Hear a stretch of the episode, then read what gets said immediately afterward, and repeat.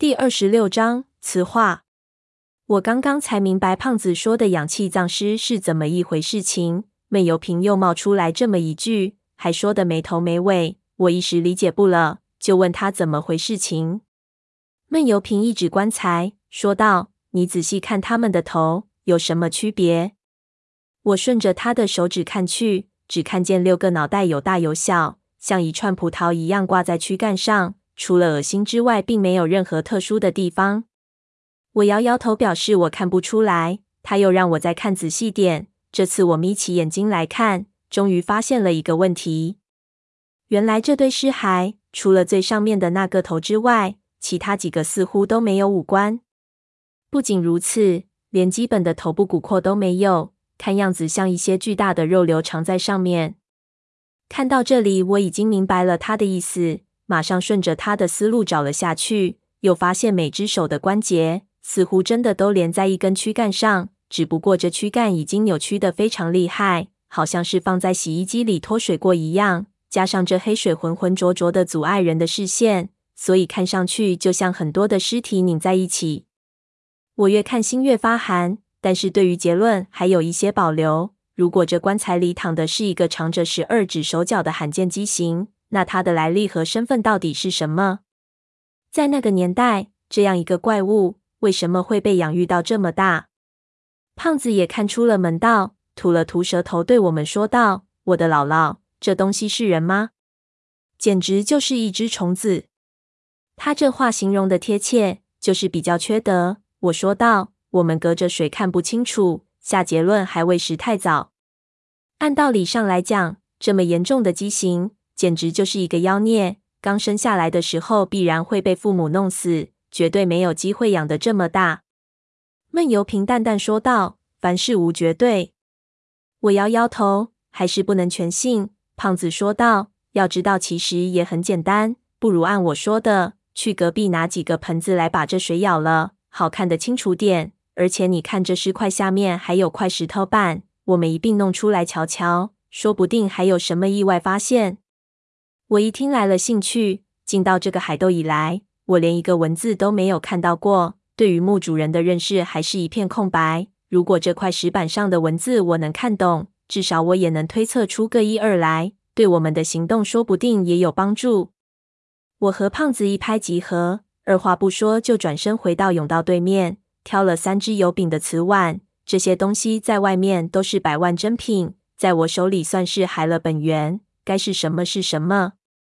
出于职业习惯，我拿起这碗的时候，不自觉的就看起上面青花釉来。这一看我就一呆，没想到这上面的花纹竟然都是一些叙事的图案。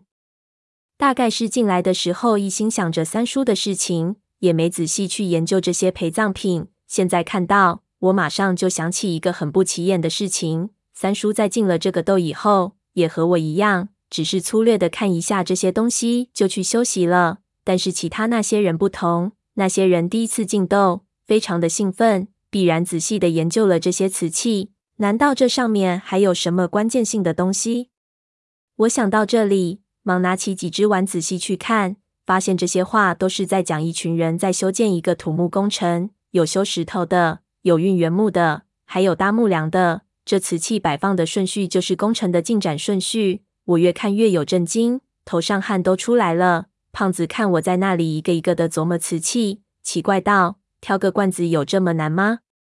别挑了，随便找个称手的就行了。”我根本没听进去，趴下来边爬边看，一直看到最后一个八角瓶子，上面的图案是一个巨门打腰子的情景，再往后就没了。看样子应该还有更多的东西记录在别的瓷器上。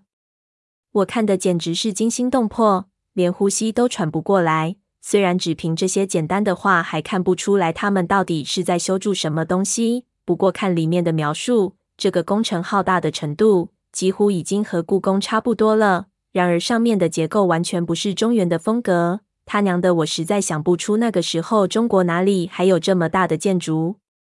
我回了回神，就想把这个惊人的发现告诉胖子，转头一看，只见背后一片漆黑，胖子早就不知所踪。我一愣，心里直骂：这死胖子也真是的，走了也不和我先说一声，知道我一个人不敢待在这个地方，我随手拿了个盆子，站起来就急急往对面的耳室跑去。刚进甬道，我就呆了。只见对面耳室的那扇门竟然没了，又变回了那汉白玉的砖墙。我知道是机关的原因，但是没想到这机关竟然如此迅速，连一点声音也没有，不由慌起来。一个人待在漆黑一片的古墓里，这种事情我可再也不想经历了。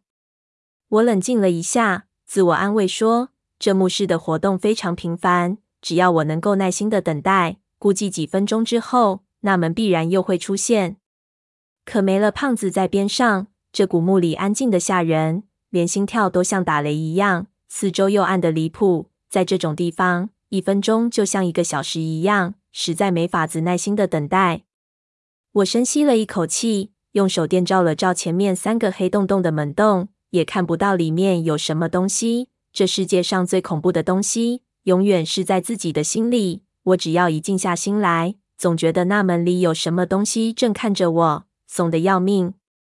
我拍了自己一个巴掌，让自己平复下来，低头就往耳室里走，想着再去看看那些瓷器，免得看漏了。就在这个时候，我突然听到了一声让人毛骨悚然的叫声从耳室里传了出来，拿手电一照。只看见一只巨大海猴子正从泉眼里钻出来，半个身子已经爬上了岸。那张长满鳞片的狰狞巨脸，我这一辈子都不会忘记。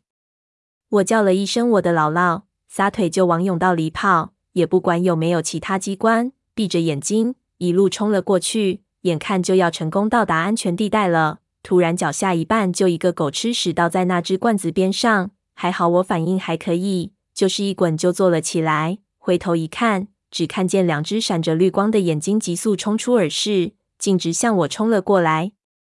我一咬牙，一把抱起那罐子，就想砸过去。那海猴子反应非常快，看我有了武器，也不硬冲，马上就转向跳到甬道顶上。我趁这个机会，直溜一声就转到左边的玉门里，一下子就把那玉门重新推上。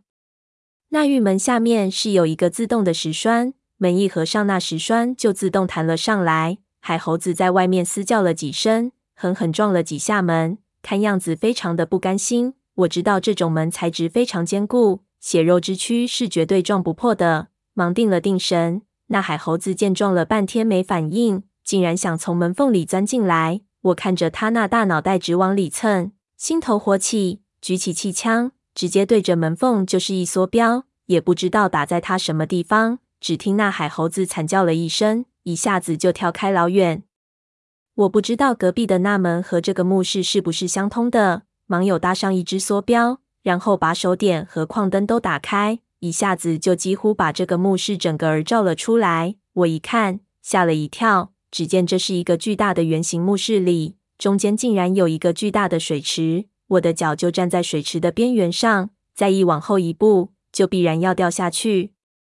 水池的中间浮着一只巨大的洗脚盆一样的东西，静静地停在池的中间。我看到它上面的描画和浮雕，就知道这必然是一只棺椁。